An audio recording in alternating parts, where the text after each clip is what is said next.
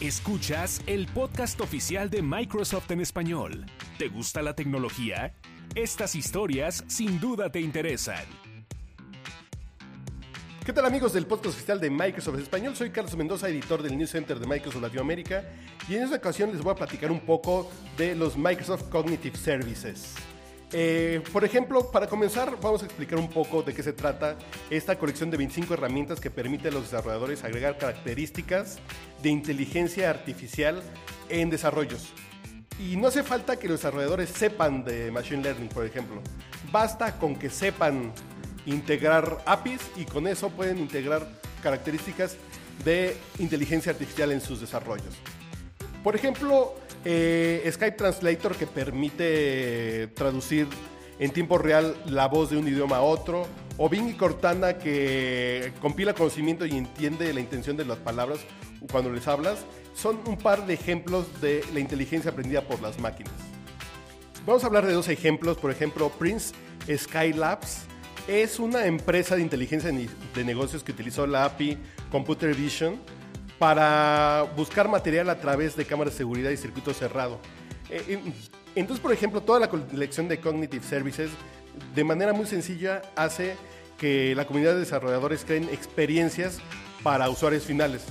Y por ejemplo, lo que hace esta, eh, esta aplicación de manera muy sencilla es detectar hechos específicos en las cámaras de seguridad. Entonces, por ejemplo, podemos ver un monitoreo de cuántos contenedores se mueven en un muelle o podría ser tan específico como levantar una alerta cuando en cierta cámara aparezcan tres personas en lugar de una a la vez, por ejemplo, en una ronda de seguridad. Es muy sencillo integrar estas cuestiones que pueden parecer muy complejas. Y por ejemplo, por otro lado también está Human Interact, que es una empresa que arrancó eh, con Alexander Mejía, que era un fanático de los videojuegos y quiso llevar la experiencia de la realidad virtual a un nivel más alto. Entonces, ¿qué, eh, ¿qué fue lo que hizo esta persona?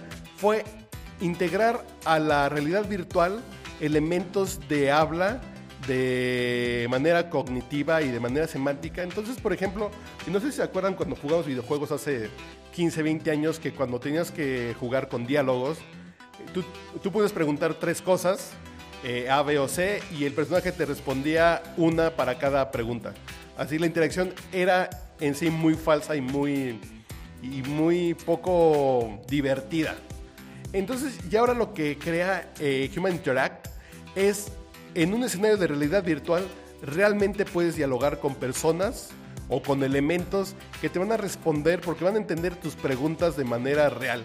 Entonces preguntas, voy por aquí o al lugar al que quiero llegar está cerca, lejos, me voy para la derecha, para la izquierda y comprenden lo que tú estás diciendo porque este machine learning, este aprendizaje automatizado, le da eh, a los elementos la inteligencia suficiente para saber qué quiere decir la gente, tal vez no con la frase mejor construida, pero sí de manera muy natural se pueden crear estas interacciones. Y si quieren saber más del tema, en el News Center tenemos un, eh, un texto que se llama Microsoft Cognitive Services, donde hay un par de entrevistados, por ejemplo está Andrew Schumann, vicepresidente corporativo de Microsoft eh, de Investigación de Inteligencia Artificial. Y están estos dos casos, el de Prince, el de Prince Skylabs y el de Human Interact. Y además hay un par de videos de cada uno de estos casos. Y para cerrar este podcast, eh, creo que es importante mencionar que hace unos días el sistema de reconocimiento del habla de Microsoft consiguió un hito al reconocer palabras en una conversación también como lo hace una persona, lo cual no es nada sencillo. Y ese logro fue conseguido en una prueba estandarizada y comparativa que ha sido utilizada por investigadores en la academia y la industria. Entonces, cada día que pasa, la inteligencia artificial es más sencilla de implementar en desarrollos y es más viable que la tengamos a la mano para cambiar la forma en la que interactuamos con las máquinas. Para saber más sobre Microsoft, visita el News Center de Microsoft en español, news.microsoft.com, diagonal ES-XL. Síguenos en Twitter, arroba Microsoft Latam, y en Facebook, Microsoft Noticias.